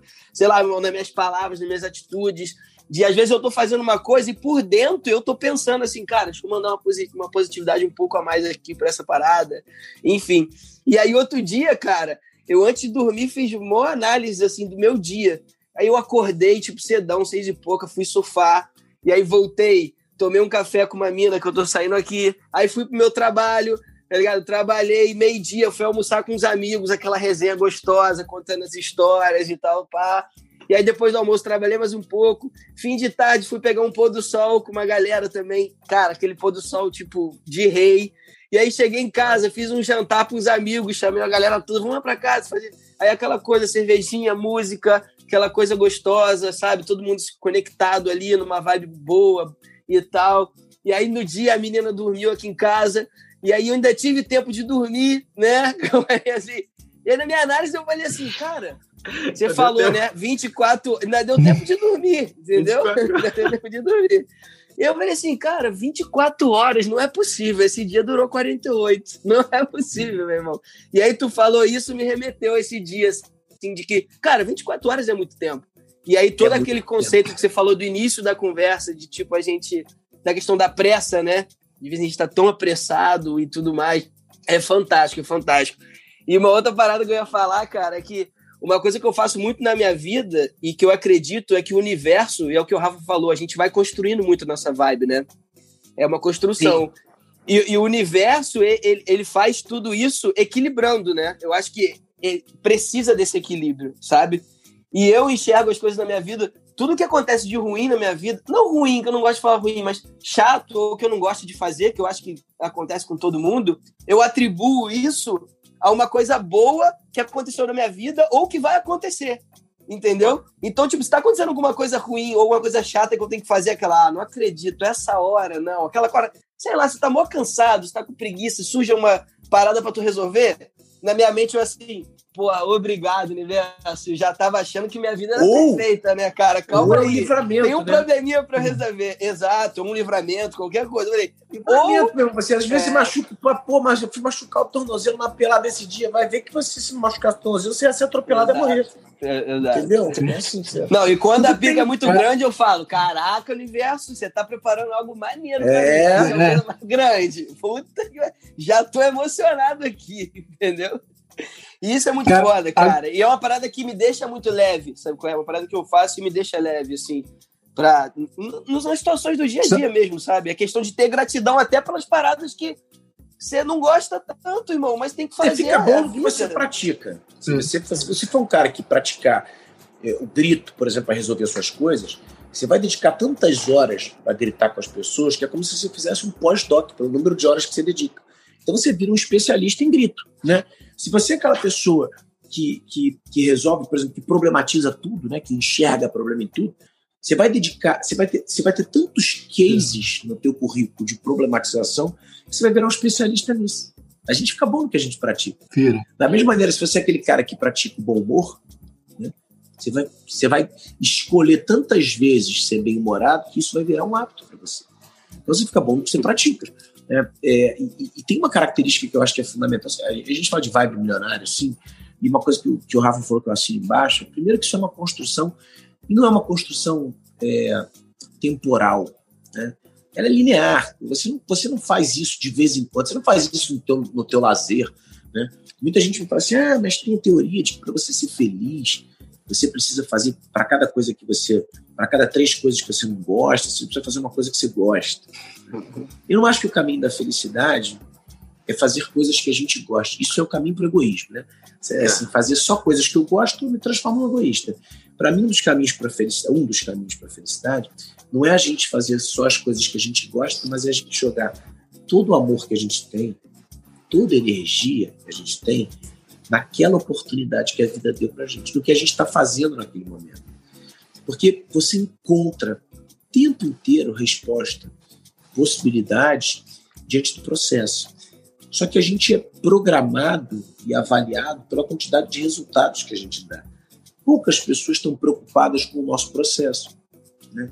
Você, não, você não avalia um técnico de futebol, né? e eu vi o João com, com a canequinha do Flamengo, né?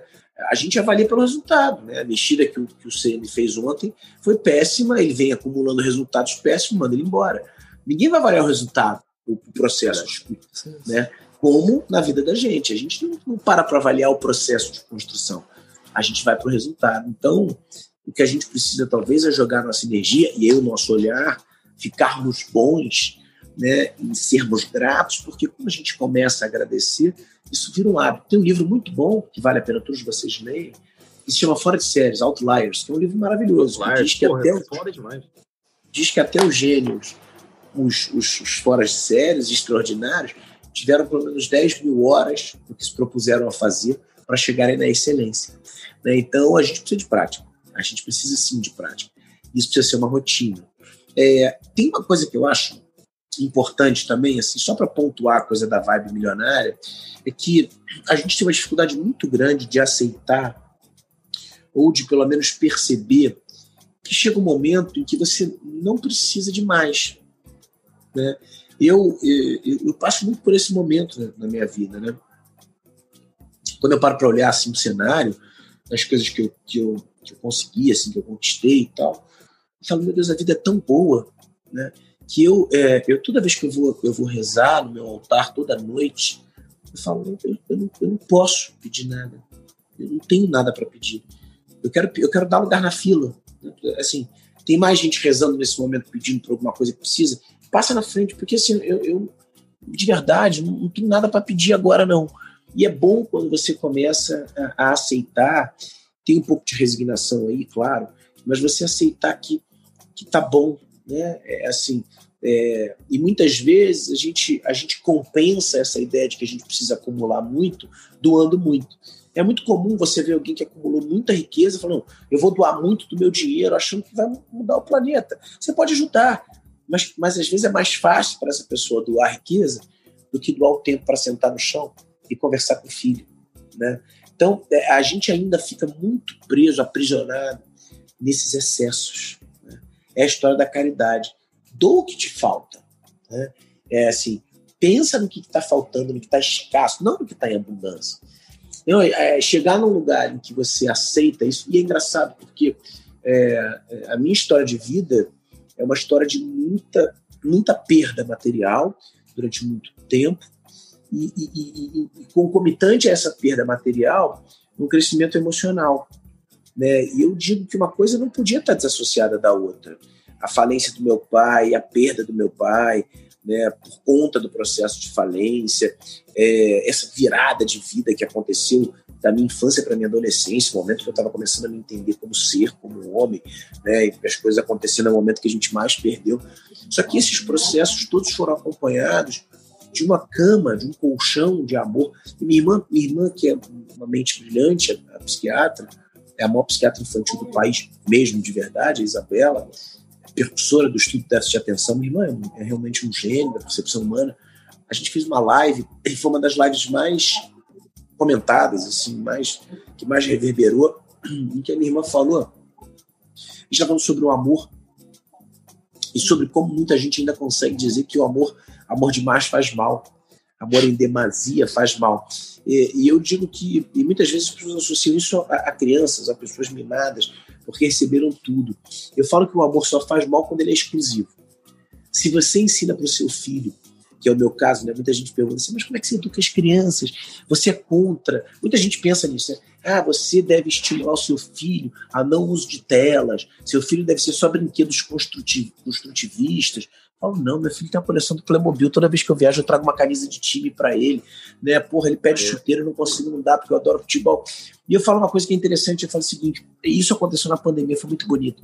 Quando a gente começou o isolamento, a gente não sabia o que ia acontecer no meio da obra, eu expliquei pro Bento, falei, Bento, é, mamãe talvez tenha corte de salário, papai vai ter menos palestras, né? A gente está no momento de economia do mundo. O Bento passou 10 meses sem me pedir um presente. E quando as coisas melhoraram, né? É, as coisas eu não posso reclamar, a pandemia foi muito boa profissionalmente, mas o clima era outro. E quando a gente é, foi sair um dia, ele falou: Papai, agora que as coisas estão boas, posso pedir um presente? falei, você pode pedir sempre, meu amor. Quer dizer, ele entendeu tudo. Por quê? Porque quando você ensina que o amor demasiado ele não faz mal quando ele é inclusivo, não exclusivo, você muda completamente a ótica do mundo sobre o que é ou o que pode ser uma criança, um adulto mimado e estragado. Uma coisa é eu dizer para o meu filho que ele ganha presentes o tempo inteiro, mas que só ele ganha, presentes, que o filho da menina que cuida dele todos os dias não ganha mas que as pessoas que estão do meu lado não ganham. Quando eu sento na mesa e ofereço um banquete, mas a cozinheira come numa mesa diferente da minha, eu estou dizendo para o meu filho que aquele banquete é só para ele. Quando o presente é só dele, não é dos amiguinhos da praça, que de repente não tem tanta condição, eu estou dizendo que é só dele. Aí sim eu estou estragando. Agora, quando ele entende que o amor que ele recebe é expansivo e que todas as pessoas que fazem parte da vida dele recebem o mesmo meu amor que ele recebe, meu amor na forma de falar, recebe o mesmo carinho, o mesmo afeto, e que ele deve compartilhar as coisas que ele tem, ele fala: peraí, o amor é bom. O amor é para ser compartilhado. Ele nunca vai ser uma criança mimada. Ele vai ser uma criança que entende a força de um amor expansivo, inclusive, não exclusivo, como a maioria das pessoas fazem. Por que, que a gente é? Por que, que muita gente erra, né, e cria muitas vezes esses pseudos monstros, né, esses monstrinhos? Porque dizem para você, olha só, papai trabalhou muito, conquistou muito, mas isso é seu. Papai dá para você. Compete com o outro, né? Quando você ensina que é o contrário, você não tem risco de errar por amar demais, ou por explicar, ou por ensinar filhos, enfim, amigos, estagiários, funcionários, de que você pode liderar, construir pelo amor. As pessoas preferem a dor, as pessoas preferem abreviar esse processo tudo, porque ensinar pela dor é mais fácil porque não exige absolutamente nada de mim. Se meu filho faz alguma coisa errada, eu coloco ele de castigo, qual foi a participação que eu tive no processo de aprender ou de ensinar? Nenhum. Porque a dor ensinou, a privação ensinou. Agora, se eu vou explicar para o meu filho por que, que ele não pode fazer com afeto, com carinho, eu vou precisar de criatividade, eu vou precisar de tempo, de insistência, de paciência. Eu vou precisar de resiliência. E aí, num processo que com castigo podia ter resolvido em dois, três, quatro, cinco minutos, talvez eu precise de um mês inteiro, falando todos os dias. Mas quando eu ensino meu filho pelo amor, eu aprendo junto. Eu estou com ele no processo. Eu entendi aonde que eu tive que atuar para conseguir explicar que ele não pode botar o dedo na tomada ou que ele não pode arrotar na mesa. Né? Mas a gente construiu junto. Como eu acho que o mundo precisa muito mais de amor do que de dor, eu tenho preferido escolhido esse processo. A gente assiste o mundo escolher a dor porque é mais fácil. É mais fácil eu dizer que eu vou resolver o problema do meu time, com os meus funcionários, dando feedbacks negativos, punindo, privilegiando quem conquista as metas, né? E não é, efetivamente preocupado em fazer as pessoas serem melhores. A gente, inclusive, acredita que a gente precisa fomentar empreendedores. E a gente faz as pessoas acreditarem que o empreendedorismo se dá quando você abre uma empresa com CNPJ. Isso não é empreendedorismo, isso é empresariar. Empreendedorismo é a capacidade que você tem de fazer da sua vida o seu melhor projeto. Se você estiver fazendo da sua vida o seu melhor projeto, isso pode ser na paternidade, você vai ser um grande pai. Se você seja varrendo uma rua como o Renato Sorris está fazendo, ou trabalhando com videogame na Polônia, e você der a sua melhor versão para as pessoas que estão próximas a você, talvez você não seja o melhor programador, se, se é o teu caso, mas se você entrega sorriso, afeto, carinho num país frio, de uma outra cultura... Eu testava, eu testava, não era programador, não. É. Mas, mas tentava ser o melhor. Trabalhar com marketing, né? Você entrega para as pessoas Sim. a sua melhor versão. E tem uma coisa que, que, que é muito clara e que eu acho que vale a gente refletir. Já percebeu como quando a gente recebe de alguém a pior versão dessa pessoa, a gente tende a entregar para ela a nossa pior versão? Sim, Já percebeu? Quando você briga com alguém ou quando alguém te critica, né? É o caso do cara que criticou lá né, no Instagram. Sim. Eu podia ter entregue para ele a minha pior versão, né? Ele quis me, me, me criticar, de repente, é, até de uma forma mais é, dolosa, né? E não como uma forma reflexiva, eu podia xingar ele, podia brigar com ele. Mas quando eu entrego para alguém que me entrega a sua pior versão, a minha pior versão, eu acabei de criar uma relação mas miserável. Porque dessa relação não vai sair nada. Quando você está num atrito e alguém te xinga, briga com você, te agride de forma verbal, você entrega a pior versão, dando seu, sua melhor resposta para essa pessoa, a relação que você criou com essa pessoa é miserável. Agora, quando você entrega a sua melhor versão para alguém e essa pessoa te entrega a melhor versão dela, aí você conseguiu uma relação inesquecível, afetuosa, carinhosa, de amor, que muitas vezes se eterniza. Né? Eu, eu, eu gosto sempre de, de concluir um pouco esses meus raciocínios com, com exemplos muito triviais, assim, muito simples. E eu escrevi o Valor Presente, esse livro que fala sobre o valor presente, que é esse último livro, fala tem como subtítulo a estranha capacidade de vivermos um dia de cada vez. Faz uma grande análise sobre essa nossa ansiedade, que afasta a gente da, da felicidade, da possibilidade de vivermos um momento presente. E esse livro, ele é, foi escrito antes da pandemia, só que foi reescrito durante a pandemia e virou um livro temático, como era para ser. E aí eu recebi os, muito feliz com o livro, porque foi um livro que mexeu muito comigo, modo né, de viver, de, de olhar para a vida. E eu recebi os finalmente do livro. A gente sempre recebe um finalmente que já é o final, não pode se mudar nada, porque o livro vai rodar no dia seguinte, e esse, esse manuscrito, pronto, né? ele vem com quase nenhuma possibilidade. Você pode mudar a ortografia, alguma coisa está errada, mas número de páginas não pode e tal. E aí é, eu relendo esse, esse livro todo, no final eu, eu falei, meu Deus, eu esqueci de uma única coisa. Como que eu vou falar de valor presente? Eu falei da coisa mais óbvia, que eu já tinha trabalhado em palestras, que é a ideia da finitude. Eu, eu costumo resumir a ideia de que somos finitos. Então, se somos finitos, isso tudo vai acabar. Quando a gente recebe um, né, um veredito, e não importa, se você soubesse que sua vida acaba daqui a 50 anos e três dias, ou se ela acabar daqui a três dias, você ficar de qualquer. Você fica mexido de qualquer maneira, né? Então você, você trabalha com a finitude. Eu tinha esquecido de falar sobre a finitude. E o Bento criou um hábito durante essa pandemia comigo, meu filho, que é um hábito interessante. A gente não consegue fazer todos os dias, mas era para a gente fazer todos os dias, porque esse foi o combinado dele. Ele falou, papai, que tal a gente sempre olhar para o céu no fim do dia e conversar? Conversar durante 20 minutos. Como a gente conversa muito durante o dia, a gente às vezes esquece de fazer esse processo. Mas nesse dia que eu tinha feito essa releitura, ele falou: e papai, qual vai ser o nosso tema da conversa? falei, amor, não sei o que você quer falar com o papai. Ele falou: como é que estão as coisas? Eu falei: filho, papai vai te falar. Você sabe o livro que o papai está terminando? Ele, claro que eu sei valor presente. A estranha capacidade de vivermos um dia de cada vez. Eu falei: exatamente. Caraca. Papai esqueceu uma parte, filho. Aí ele falou: sério, papai, mas como assim? Eu falei: papai esqueceu de falar de uma coisa. A ideia que o papai já conversou contigo da finitude. A ideia de que tudo acaba, de que a gente acaba. E para explicar que a gente tem que viver um dia de cada vez, é melhor dizer que isso vai acabar um dia. Ele falou: É, papai, você esqueceu, né? Eu falei: É, filho, mas tudo bem, fica como assunto para o próximo livro. E ele falou assim: Papai, por que você não conta aquela história do cemitério?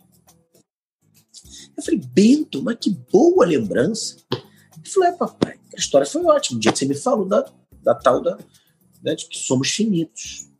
E eu lembrei dessa história. A gente eu fui levar o Bento para a escola, eu moro em Copacabana, gente estuda em Botafogo, e a gente passa pelo cemitério São João Batista. E passando pelo cemitério São Batista, na volta da escola, um dia o Bento virou para mim e falou assim: Papai, o que acontece aí dentro? Eu falei, filho, aqui é para onde vem todo mundo que morre. Ele falou: todo mundo que eu conheço vai vir para ir depois morrer. Eu falei, quase todo mundo que você conhece, filho. Ele falou, é, como é que cabe todo mundo? Eu falei, caixão. Vocês vão para cá, são enterradas na terra, a terra. As pessoas voltam para ser pó e vão abrindo espaço para outras pessoas. E depois as famílias vão botando os ossos numa caixinha. Aquele papo estava meio cabeça. Falou, pô, pai é mesmo, né? Pai, todas essas estátuas do papai do céu e da mamãe do céu. Eu falei, pô, o moleque tá trazendo só pergunta complicada. Eu falei, é o seguinte, quando você morre e o papai do céu vê que tem estátua, ele já pega você mais rápido, caminha mais rápido para chegar no céu. Aí falou, papai, por isso que as estátuas são maneiras. Eu falei, é. Aí ele falou, mas papai, você quando morrer vai vir para aí também? Eu vi que ele estava muito complicado. Eu falei, Bento, você quer ver como é que é o cemitério? Quero, papai. Bom, a gente parou a bicicleta dentro de São João Batista.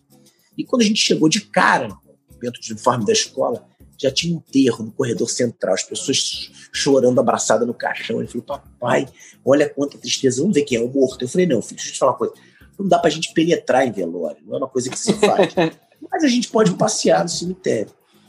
Aí ele olhou para lado, papai, olha o que, que eu achei. Quando eu olhei pro lado, era uma galinha, galinha de verdade, o bicho. Né? Ele falou, papai, o que, que essa galinha tá fazendo aqui? Eu falei, meu, é só pergunta cabeluda, né? Aí antes de eu responder, ele falou, já sei, papai essa galinha tá atrás do dono dela. O dono dela morreu, ela tá procurando o dono. Eu falei, Bento, exatamente isso. Aí ele falou, então, papai, vamos atrás da galinha. Bom, ele começou a pular de tumba em tumba, né? E ele começou a treinar o português, ele estava aprendendo a ler, ele lia os nomes complicados das pessoas e a matemática, o ano que ela nasceu, o ano que ela morreu. Uhum. E aquele papo, aquela, aquele passeio terminou em cima do, do, do túmulo do meu avô, do bisavô dele, tem uma foto do vovô, e a gente começou a conversar sobre a vida, fizemos selfies, postamos. Metade das pessoas adoraram as postagens, metade das pessoas falaram que eu estava maluco. Terminamos de lanchar um lanche né, que tinha sobrado ali da escola e a gente teve aquela tarde maravilhosa. No dia seguinte, quando a gente está descendo de novo de bicicleta ali perto do cemitério, o Bento falou assim: Papai, lembra que ontem você me falou que todo mundo vai morrer? Eu falei: Lembra, filho. Ele falou: Papai, você tem certeza que você vai morrer? Eu falei: Absoluta, filho. Ele falou: Papai, eu vou morrer? Eu falei: Vai. Aí ele falou, papai, a mamãe vai morrer? Eu falei, vai, filho. Aí ele falou assim, até a vovó Vera vai morrer? Aí eu falei, vai, filho, provavelmente antes do papai, a vovó tem 75 anos, né? Aí você tem certeza? Eu falei, tenho, filho. Papai, olha lá. Tem filhos. Claro que eu tenho, todo mundo vai morrer. Falou, papai, para pra pensar comigo. A vovó Vera tem 1,45m. Eu nunca sei se ela é criança ou se ela é adulto. Porque ela ri tanto, se diverte tanto, brinca tanto, que eu fico imaginando que ela é criança desde sempre. Eu falei, você tem razão, filho. Ele falou, papai, você já percebeu que toda vez a mamãe fala para ela, sogrinha, não traz chocolate para as crianças. Ela me dá chocolate escondido e fala para não contar para vovó, para mamãe. toda vez que você fala, não traz presente porque ele já tá cheio de coisa, ela vai e arruma um presente que eu gosto. Ela senta no chão lá de casa e brinca o dia inteiro, a gente nem vê a hora passar. Quando a gente vai olhar, já está na hora de dormir. E a gente não saiu daquele chão brincando de um monte de coisa. Eu falei, é, filho. Ele falou, então, papai, pensa bem. Você acha que uma pessoa que nem ela vai morrer? Aí eu me emocionei pra caceta, me emociono contando. Falei, Pedro, você tá coberto de razão, cara. Caralho. Eu vou ver é imortal. E aí eu tive como escrever um capítulo mais breve da minha vida de autor. É um capítulo que tem uma página e meia contando essa história e que se chama A Imortalidade. Porque quando a gente eterniza o momento presente, a gente se torna imortal.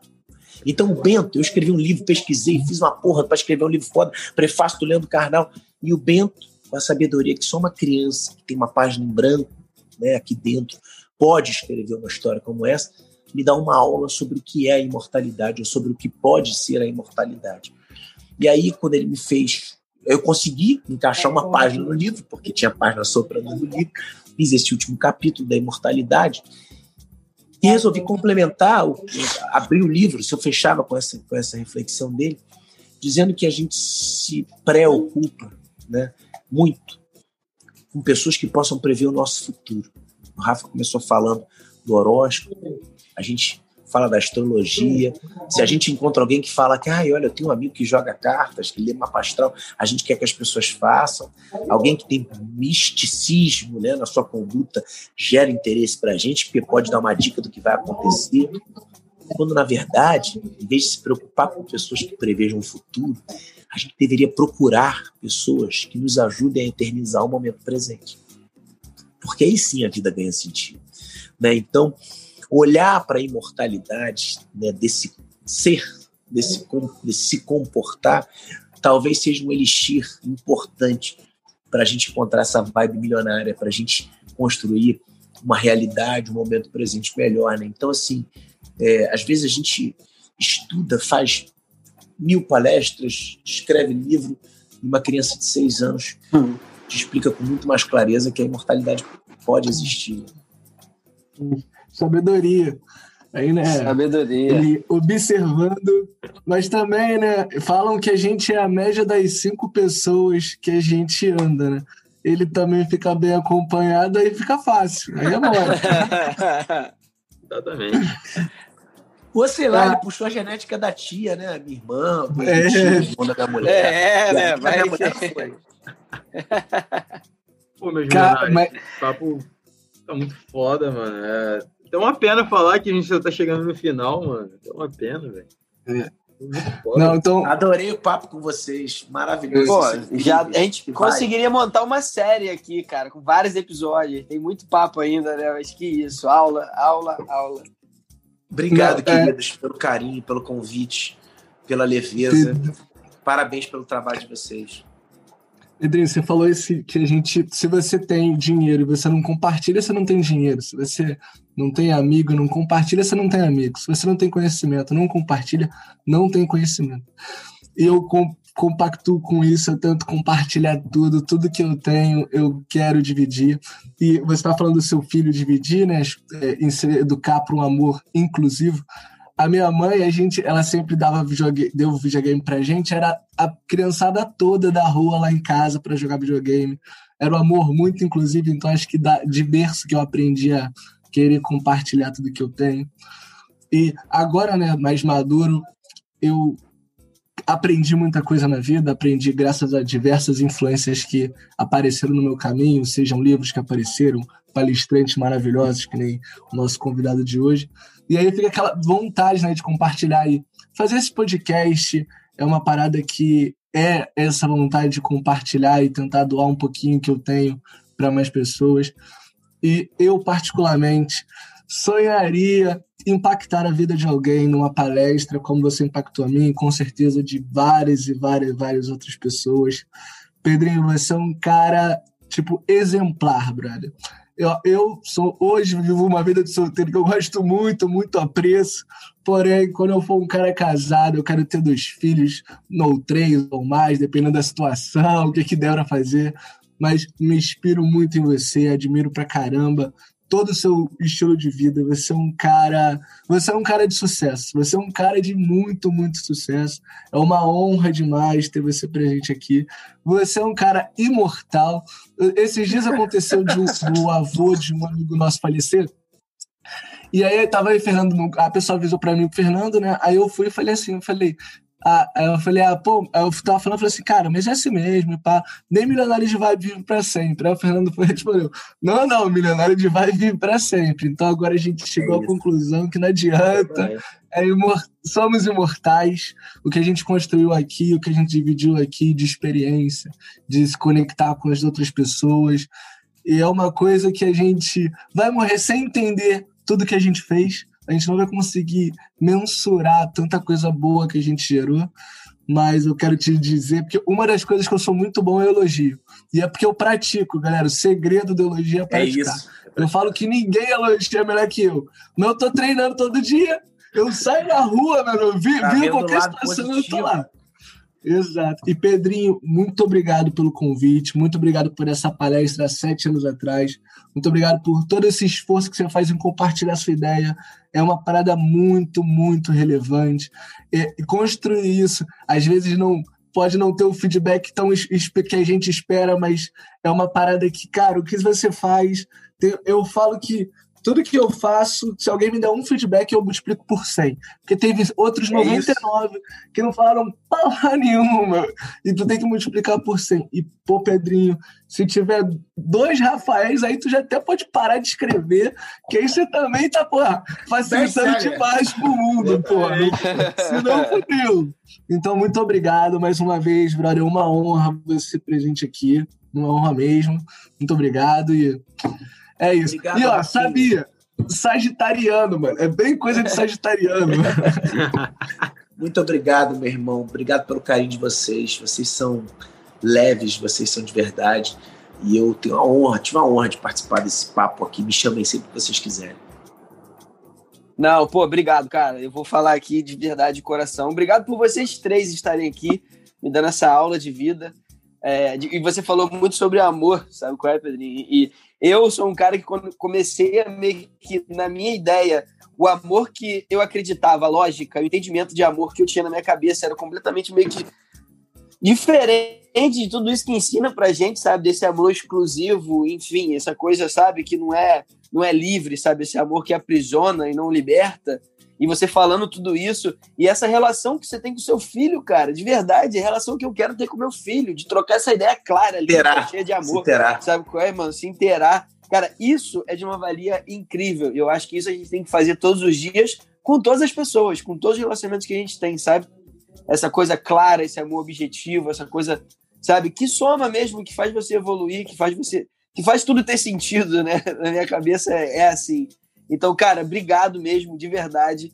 Hoje eu tô assim, num estado. Eu vou assistir um pôr do sol aqui agora ainda. Vou, ó, garanto para vocês que vai ser o melhor pôr do sol da minha vida, irmão. Se Deus quiser. Não tenho dúvida Obrigado, disso. Fia. Não tenho dúvida. Ô, ô, ô, Obrigado, irmão. Sem querer ser pessimista, eu tenho que te falar que não vai ser o melhor pôr do sol da sua vida. Vai eu ser o melhor produção da sua vida até agora. Até agora vai ser o melhor, mas vai ter muitos produção melhores claro, O melhor sempre é o presente, Ô, é o Pedrinho, agora. É, para finalizar, pô, então de agradecimento, eu vou agradecer não só pelo papo de hoje, mas pelo ser humano que você é, cara. Pelo ser humano, pelo tratamento que você faz com seus filhos, pelo conhecimento que você compartilha com eles, não só o conhecimento, como você falou, acadêmico, mas o conhecimento de vida, conhecimento sentimental eu quero agradecer muito por isso, cara. Por isso. A gente precisa muito de ser humanos e igual você, cara. Muito obrigado. Menino, João, obrigado. Eu que agradeço. Que isso, cara. Vocês são muito, vocês são muito generosos. Obrigado pelo carinho comigo.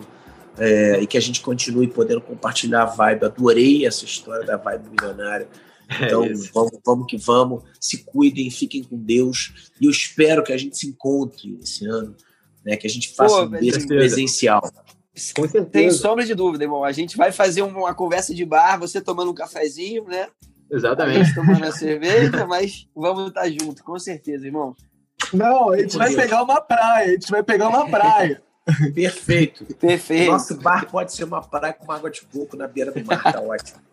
É isso mesmo. Só que, cara, só que a gente só. Aí a gente marca o cara que falou que, que é mole ser feliz. Ah, Vou pegar o cara, a gente, então a gente chama ele a gente chama ele pra vir junto, Ó, entendeu?